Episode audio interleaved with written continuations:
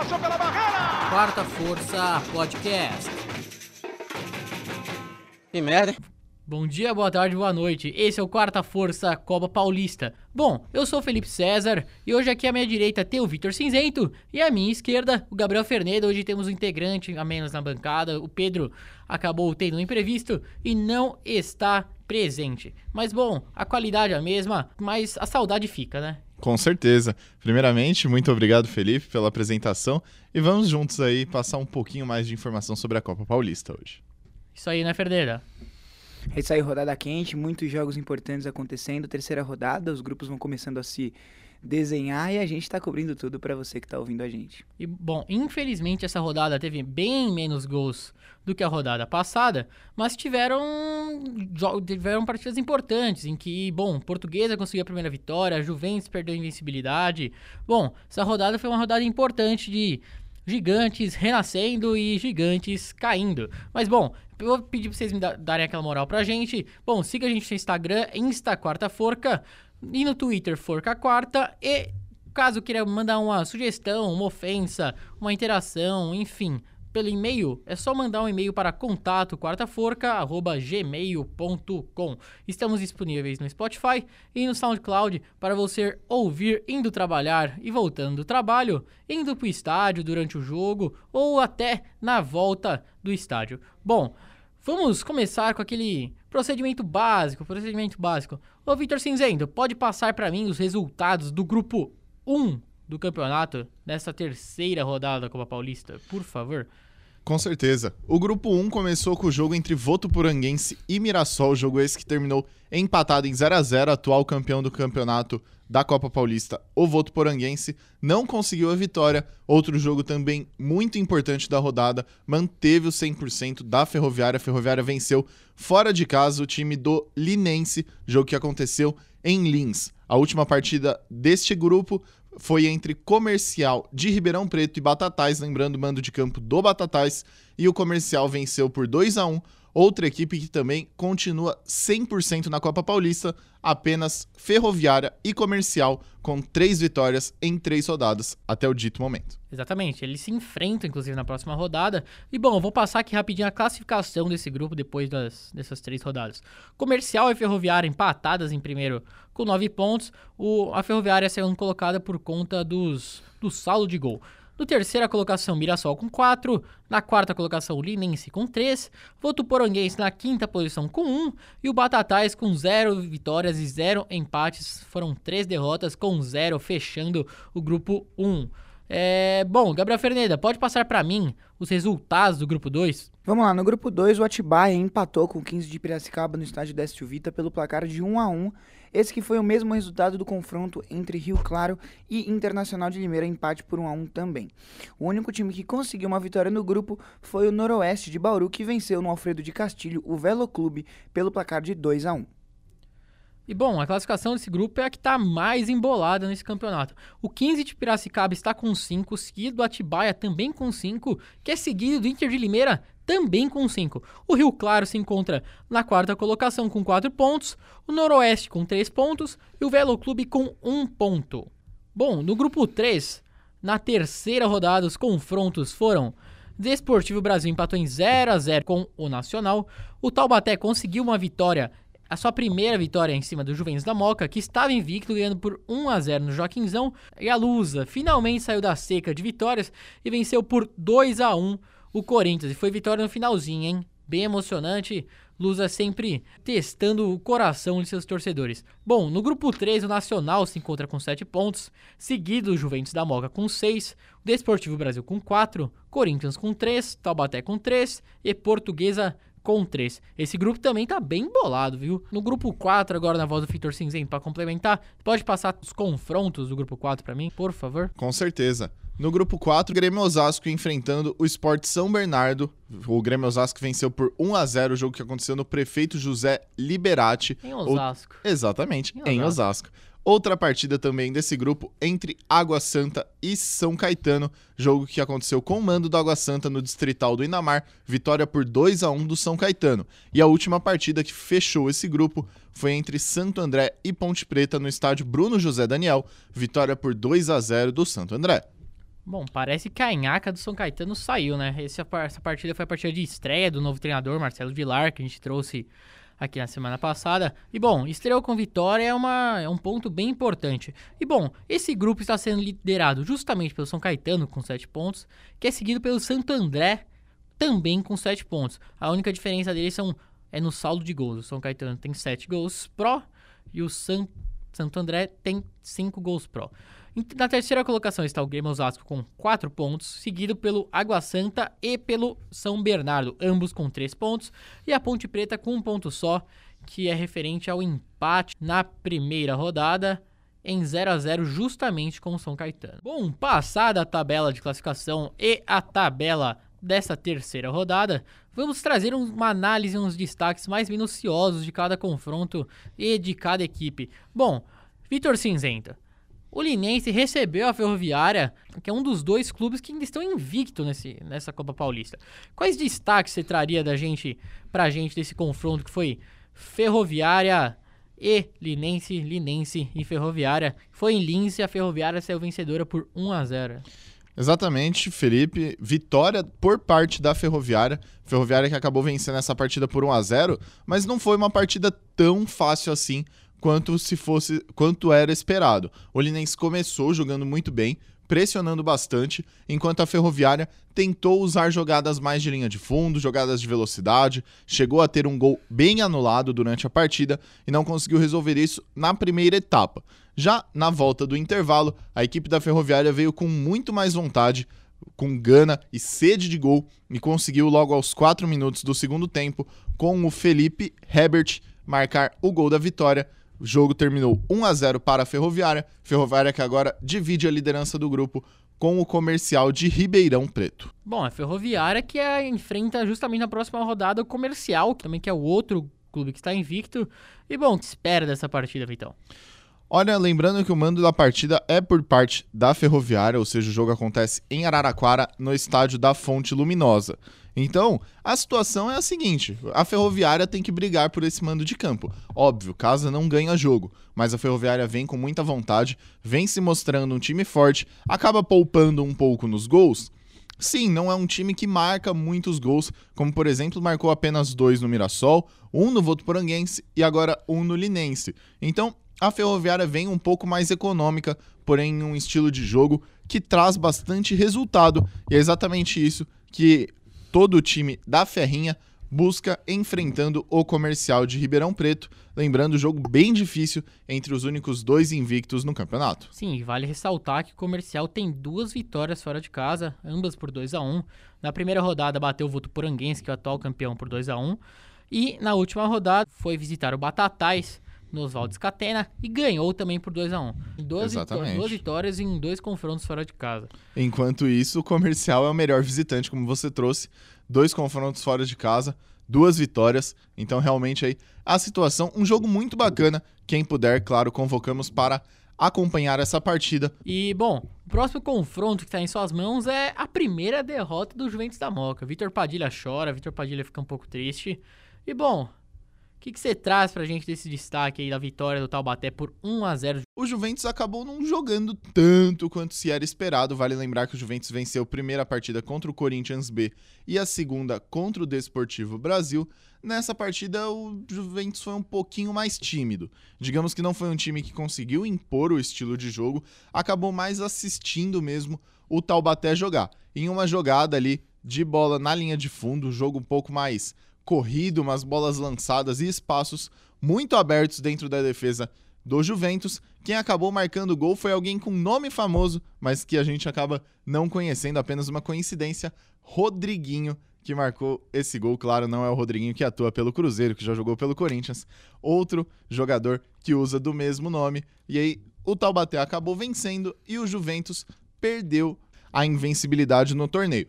E agora para o próximo final de semana, o Juventus enfrenta a Portuguesa, jogo que acontece na Rua Javari. Olha, esse é um dos maiores confrontos, se nós podemos dizer assim, dentro do estado de São Paulo.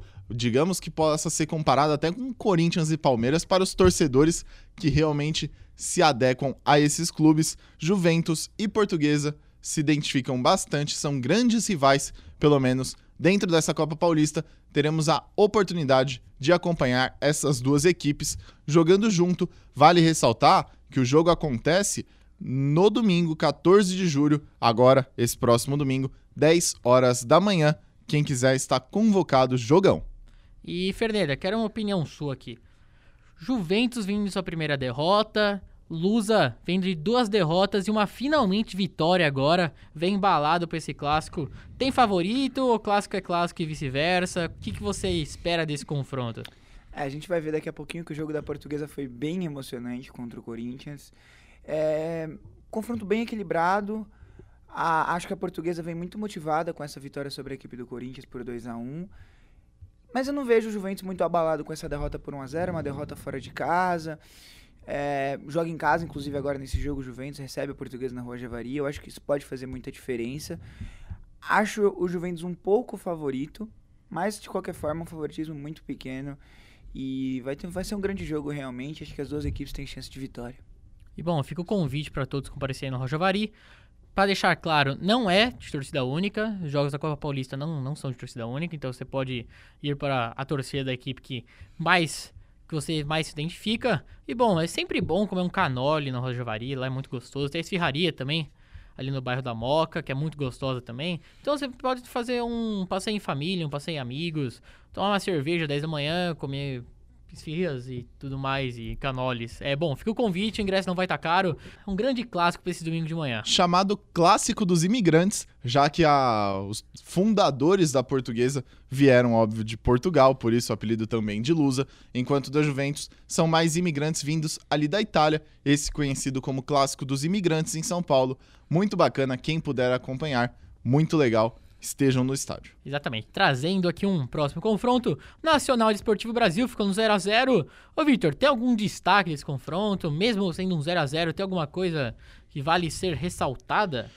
Olha, um jogo bem morno por parte das duas equipes. Ali umas bolas nas traves. Teve bola na trave por parte do Nacional, teve bola na trave por parte também do Deportivo Brasil. Então foi aquele 0x0 chutes... com emoção pequenas emoções, não digamos uma grande emoção, aquele 0 a 0 recheado de oportunidades, ou um jogo um pouco mais morno, mais tranquilo, porém, claro, com muita participação das equipes e vontade de vencer. Infelizmente, ambas ficaram ali no, no meio termo, digamos, um empate entre as duas equipes, o que tirou do Nacional também os 100% de aproveitamento dentro dessa Copa Paulista. Nacional que agora conta com duas vitórias e um empate.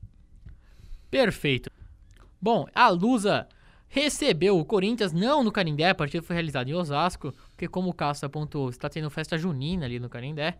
E bom, a Lusa finalmente saiu vencedor de uma partida da Copa Paulista, tinha perdido os dois primeiros confrontos, quase conseguiu tirar o um empate no finalzinho do Nacional, mas acabou tomando tomando mais um gol, perdendo por 3 a 2 Um gol que foi polêmico, viu? Eu estava, estava lá no jogo no, no Nicolau Alayon e os, os, torcedores, os jogadores reclamaram muito de um impedimento nesse último gol. Que, bom, o árbitro e nem o Bandeirinha marcaram. O gol foi validado e a portuguesa saiu derrotada. Mas dessa vez a portuguesa ganhou. Ganhou, abriu o placar com o Maicon Jesus e tomou um empate aos 42 da segunda etapa do Vinícius Delamore, ele que é o jogador corintiano.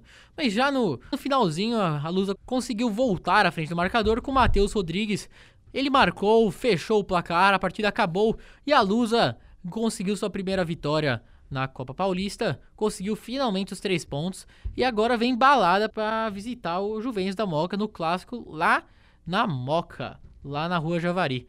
E bom, e bom, essa partida que a Lusa vai encarar nesse próximo domingo é, tem uns tabus, tem, tem tabu, tem tabu recente e também tem um histórico aqui. A gente tem, a, tem os números desse confronto, que é um grande clássico aqui da capital.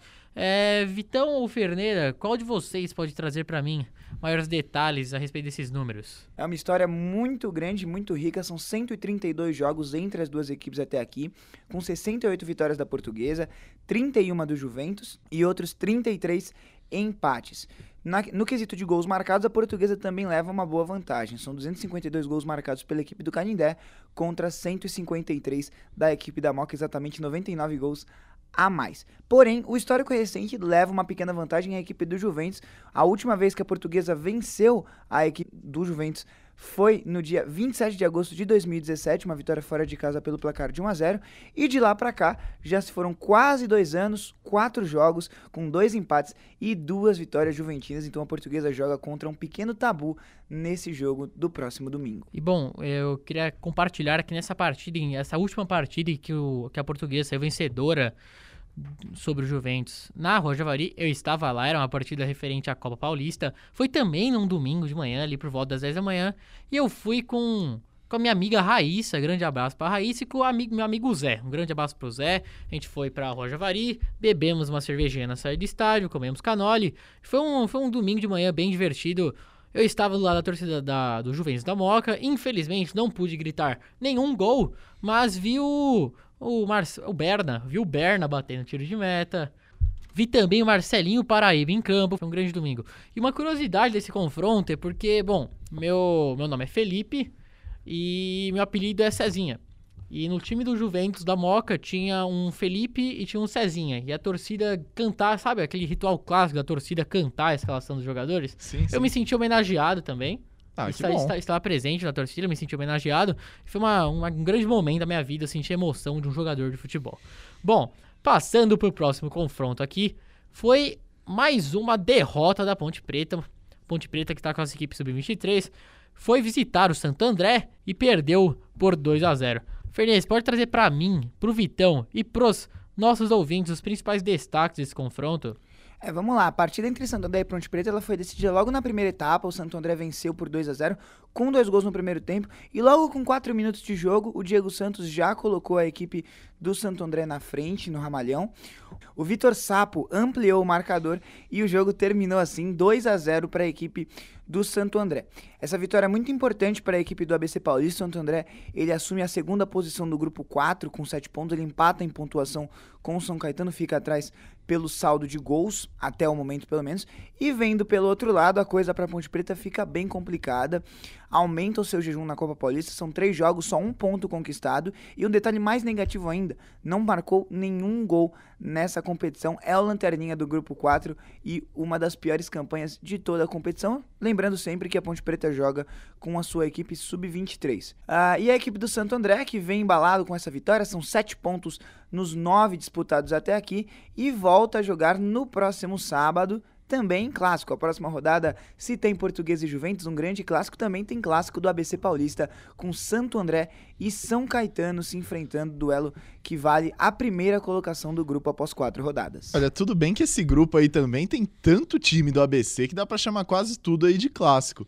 Eu já disse na edição anterior, nós temos o São Bernardo, o Água Santa, que é de Diadema, o São Caetano e o Santo André. Quase tudo é clássico do ABC. Além também, claro, não iam deixando os outros adversários do grupo serem esquecidos, o Grêmio Osasco e a Ponte Preta, que joga com o time B. E, bom, passado esse confronto, o São Caetano nessa rodada visitou o Água Santa e saiu vitorioso. Saiu vitorioso, uma partida importante, uma vitória importante, né, principalmente nessa estreia do treinador. Marcelo Vilar chegou na equipe para assumir aí, o, o cargo do Luiz Gabardo, ex-treinador. E bom, já conseguiu vitória. A rodada anterior, o treinador foi interino, que era o Dino Camargo.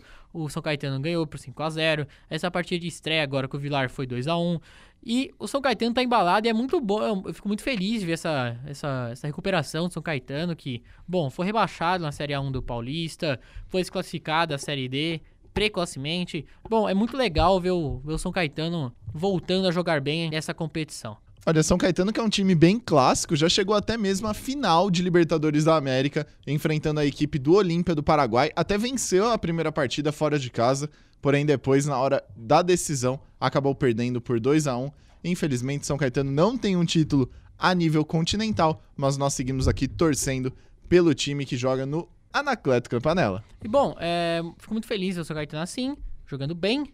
E bom, Ferreira, quais são os principais destaques desse confronto? É isso aí, vamos lá. O São Caetano ganhou de 2 a 1 Os dois gols do São Caetano também foram marcados na primeira etapa. A equipe conseguiu jogar bem melhor que, Água- que o Água Santa, pelo menos durante o primeiro tempo. O Gleison fez os seus dois primeiros gols no campeonato e abriu o placar então para a equipe do São Caetano, que foi para o intervalo com uma vitória por 2 a 0 A equipe do Água Santa, por sua vez, ela tentou atacar mais durante a segunda etapa, em busca de pelo menos um empate. Logo aos 4 minutos do segundo tempo, o Jobinho conseguiu descontar o marcador, mas a equipe do São Caetano depois se segurou bem e conseguiu a vitória por 2 a 1 Essa vitória é muito importante para a equipe de São Caetano, iguala os 7 pontos do Santo André, fica na frente pelo saldo de gols, vem inclusive de duas vitórias consecutivas, 5 a 0 no Grêmio Osasco e agora essa vitória por 2 a 1 Mas o grande destaque dessa rodada do São Caetano também foram a chegada de dois reforços muito importantes. O primeiro deles fica por conta da chegada do meio-campista Chumbinho. Ele que é da base do São Paulo, foi revelado pelo São Paulo no ano de 2005, foi para o futebol da Europa, jogou na Grécia, jogou em Portugal, jogou até no futebol do Azerbaijão e estava na Inter de Limeira que conseguiu a segunda posição na Série A2 do Campeonato Estadual, perdeu a final justamente para a equipe do Santo André. Ele foi um dos grandes destaques daquela equipe do Inter de Limeira e agora reforça o São Caetano.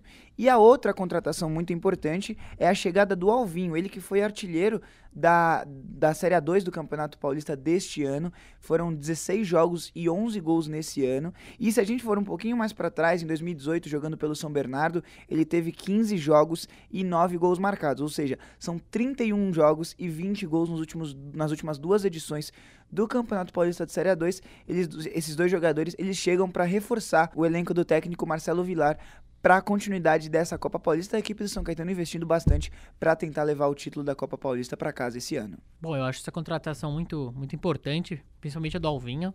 Ele que, bom, foi artilheiro da, da competição de Série A2. E a gente sabe que jogar Série A2 não é nenhuma moleza.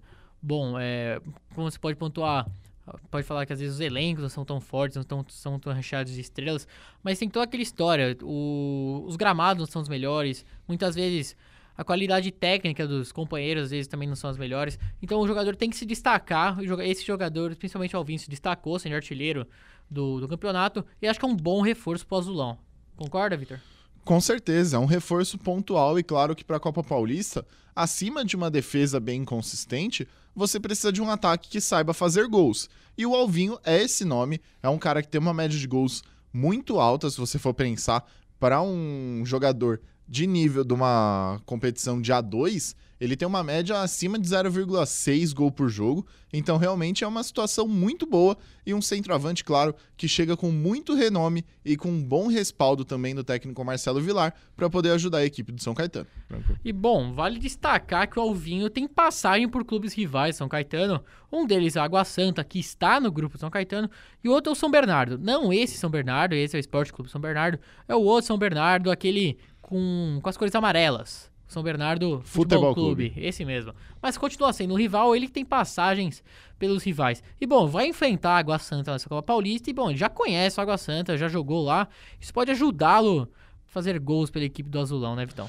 Com certeza, você conhecendo a tática do inimigo, você sempre saberá a melhor forma de contra-atacar e também, claro, de atacar, já que o time do São Caetano é uma equipe que tenta propor sempre o jogo e ter a bola no pé, jogando um dos melhores futebols da Copa Paulista, chega aí como forte candidato ao título, junto com Ferroviária e também o Comercial de Ribeirão Preto, além, claro, do Nacional. Tá, bom, o Ferneda soltou aqui nos bastidores que o Vitão acabou de zicar quatro equipes. Acabou Vitão, de zicar quatro equipes, O Vitão tem uma então. fama entre a gente que ele fala que a equipe ou não vai jogar nada. Por exemplo, ele falou que a França ia cair na fase de grupos da Copa do Mundo. Bom, a França foi campeã foi um pouco radical, é. claro. Mas devemos lembrar também que eu cravei a Croácia na final da Copa do Mundo de 2018 e todo mundo me chamou de louco quando a Croácia estava lá, eu estava torcendo. Sempre vale a pena comentar que não só ele disse que a França ia ser eliminada, disse que a França pipocaria para qualquer adversário que ele enfrentar, sendo Nigéria, sendo até Islândia, ele disse que a França não ia passar. Bom, de duas uma. Ele. tá, enfim, não, não tem mais o que pontuar. Esses foram, foram os grandes pontuamentos do Vitão na Copa. Ele Você não ganhou nenhum bolão, né? Não, não ganhei nenhum bolão na Copa do Mundo. Por outro lado, no Campeonato Brasileiro, aí sim, estou bem tranquilo com a parte do bolão. Muito bom, muito bom. Fernanda, é...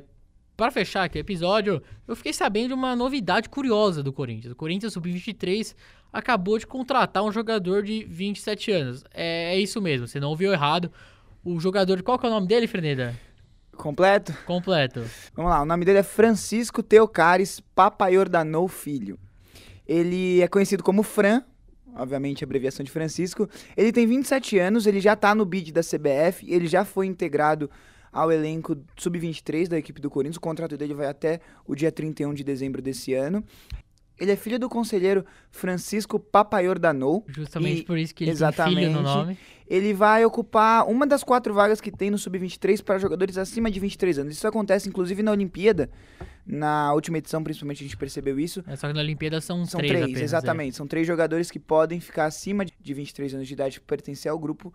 No caso do Campeonato Brasileiro de Aspirantes, que está acontecendo simultaneamente e é disputado pelo Corinthians Sub-23, são quatro nomes. E o Francisco, então, vai ser um desses quatro jogadores mais experientes do grupo corintiano, jogador de 27 anos, que já está integrado, já está treinando e já pode atuar pela equipe do Corinthians Sub-23. Bom, na Copa Paulista não existe essa regra da idade, tanto é que a maior parte das equipes são equipes profissionais, não são as equipes de base ou de aspirantes, mas a Copa de Aspirantes precisa ter essa limitação da idade. E bom, o que vocês acham dessa limitação de idade? Na verdade, não na limitação de idade, e sim poder integrar jogadores mais velhos a equipes que são, digamos assim, de base. Tanto nas Olimpíadas, como nessa Copa de Aspirantes, como em alguns outros torneios de categorias de base. O que vocês acham dessa integração de poder incluir jogadores, digamos, mais velhos? É, eu acho meio bizarro. Por quê? Porque você perde a ideia do sub-23. É, você tem um time sub-23, só podem jogadores sub-23. Quando você tá começando a jogar futebol na escolinha, você tá no seu clube e você vai, você tem 10 anos, você vai jogar no sub-11, você não vai ter um cara de 15 anos pra jogar contra você. É claro que no sub-23 pra sub-27, você tem, obviamente, pessoas de 23 anos que jogam mais que um cara de 27. Isso é, é extremamente normal. Mas eu acho que você perde a, a síntese do que, do que aquilo significa. Quer dizer, pra que, que serve um time sub-23? É pra você produzir talentos. Você bota um cara que já tá maduro, pelo menos em teoria, pela idade, acho que você perde um pouco essa ideia de sub-23. É claro que é uma opinião particular e. Então, até na Olimpíada que isso acontece, e, por exemplo, o Fernando Praz chegou a ser convocado para a Olimpíada, depois foi o Everton que ele se machucou, mas se isso acontece até numa Olimpíada, é, já se mostra que é uma coisa normal. Mas pra mim perde um pouco essa ideia de time sub-23 e a função desse time sub-23. Olha, Ferneda basicamente tirou as palavras da minha boca. Eu acho que isso foge do padrão que se deve seguir em uma equipe sub-23. Por exemplo, você tem 11 jogadores abaixo dos 23 anos. E aí você implementa um que tenha 35, que tenha 27, como é o caso do Francisco. Então, a situação é meio complicada. Tudo bem que a partir do momento que você entra para o futebol profissional, você pode ter 18 anos e estar competindo com um time de idade média de 33. Mas até aí, a partir do momento que você está no profissional. Essa equipe do Corinthians é uma equipe de aspirantes. Então, o que se espera é que jogue junto com aspirantes e contra equipes que possam fazer frente a esse elenco do Corinthians. No caso do campeonato de aspirantes, beleza, são jogadores que fazem parte. Mas, por exemplo, eu cito um, um jogador que às vezes não joga muito pela equipe principal. Por exemplo, não mais não faz mais parte do elenco, mas por exemplo, Danilo, que jogou pelo Corinthians, foi campeão mundial. Ele poderia ser inscrito dentro desse time sub-23 e jogar o campeonato de aspirantes. Óbvio que pela ética e também por tudo, acabam não colocando, mas é uma possibilidade que o regulamento dá essa abertura. Então é um tanto quanto desleal e foge da, do padrão e da ética de tudo que seria uma equipe sub-23. Bom, esse- esses pareceres valem para a Olimpíada também? Olha, eu acredito que para a Olimpíada, por ser um campeonato um pouco maior e onde você busca se mostrar uma seleção que está crescendo, está chegando, como foi o caso da própria Suécia, por exemplo, na nas Olimpíadas Femininas de 2016 no Rio de Janeiro, a seleção sueca jogou muito bem. Foi uma seleção que conseguiu chegar à final do torneio, eliminando os Estados Unidos, que é o atual campeão da Copa do Mundo Feminina, jogo que aconteceu durante o último fim de semana. E sabe, se mostra, é um, é um lugar onde você quer aparecer para o mundo. Então, colocar jogadores maiores dessa idade, que já têm uma certa carreira consagrada também, foge um pouco da ideia de vitrine, entre aspas, que as Olimpíadas expõem. Eu- Mas você também não acha que, por exemplo, trazer o. No caso, como foi? Trazer, por exemplo, o Neymar para uma. para as Olimpíadas não aumenta a vitrine ao invés de tampar a vitrine dos jovens talentos? Porque, bom, tudo bem, talvez jovens talentos fiquem menos evidência, por exemplo, mas ter um jogador de renome ali tra- atrai mais holofotes para a competição. E assim faz, fazendo com que os jogadores de menos idade que se destaquem também recebam mais olhos. O que, que você acha? Olha, eu acho até válido em questão de marketing e vitrine, mas em questão de legalização e quanto isso tem a ver com o futebol jogado, acredito que possa sim ser substituído por outros jogadores e acredito até que você prejudique o futebol desses jogadores colocando alguém que seja um maior expoente, por exemplo, o Neymar. Os jogadores que têm às vezes um futebol muito prodígio, que são muito bons e promissores, acabam tendo que jogar em função do Neymar, baseado nisso, e não desempenham todo o futebol que eles podem desempenhar. Então, tem os dois lados da moeda. Existe o lado bom e o lado ruim por parte dessa demonstração de futebol. E bom, é, eu tenho um desabafo em relação a essa, essa Olimpíada. Eu gostava muito do futebol apresentado pelo Wallace. Lembra do Wallace, que era do Grêmio? Sim. Foi vendido, acho que, se não me engano, para o Hamburgo. Hamburgo. Bom, ele simplesmente sumiu e eu gostava muito do futebol dele. Eu não supero essa perda do futebol brasileiro. Não perda, ele é novo, ele pode reaparecer, pode surgir novamente jogando muita bola. Mas ele, pra mim, se ele tivesse permanecido, permanecido do Grêmio ou fosse uma equipe que ele fosse ter mais atuações, provavelmente estaria na seleção principal hoje, porque aquele moleque jogava muita bola. Eu vou até além do que dessa ideia de Olimpíada. Pra mim não faz muito sentido ter um time sub-23 na Olimpíada.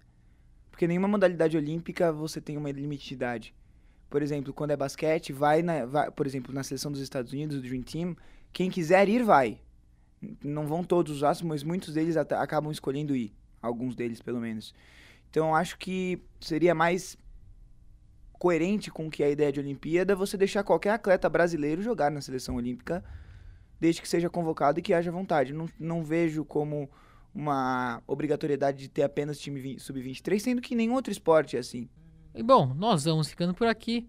Muito obrigado pela sua audiência. Compartilhe nas redes sociais com os amigos. Sabe aquele seu amigo que torce pra portuguesa, que torce para o Juventus da Moca, pra Ferroviária, etc. Bom, manda pra ele esse podcast. Fala que a gente tá trazendo uma cobertura bem legal da Copa Paulista. E bom, até semana que vem.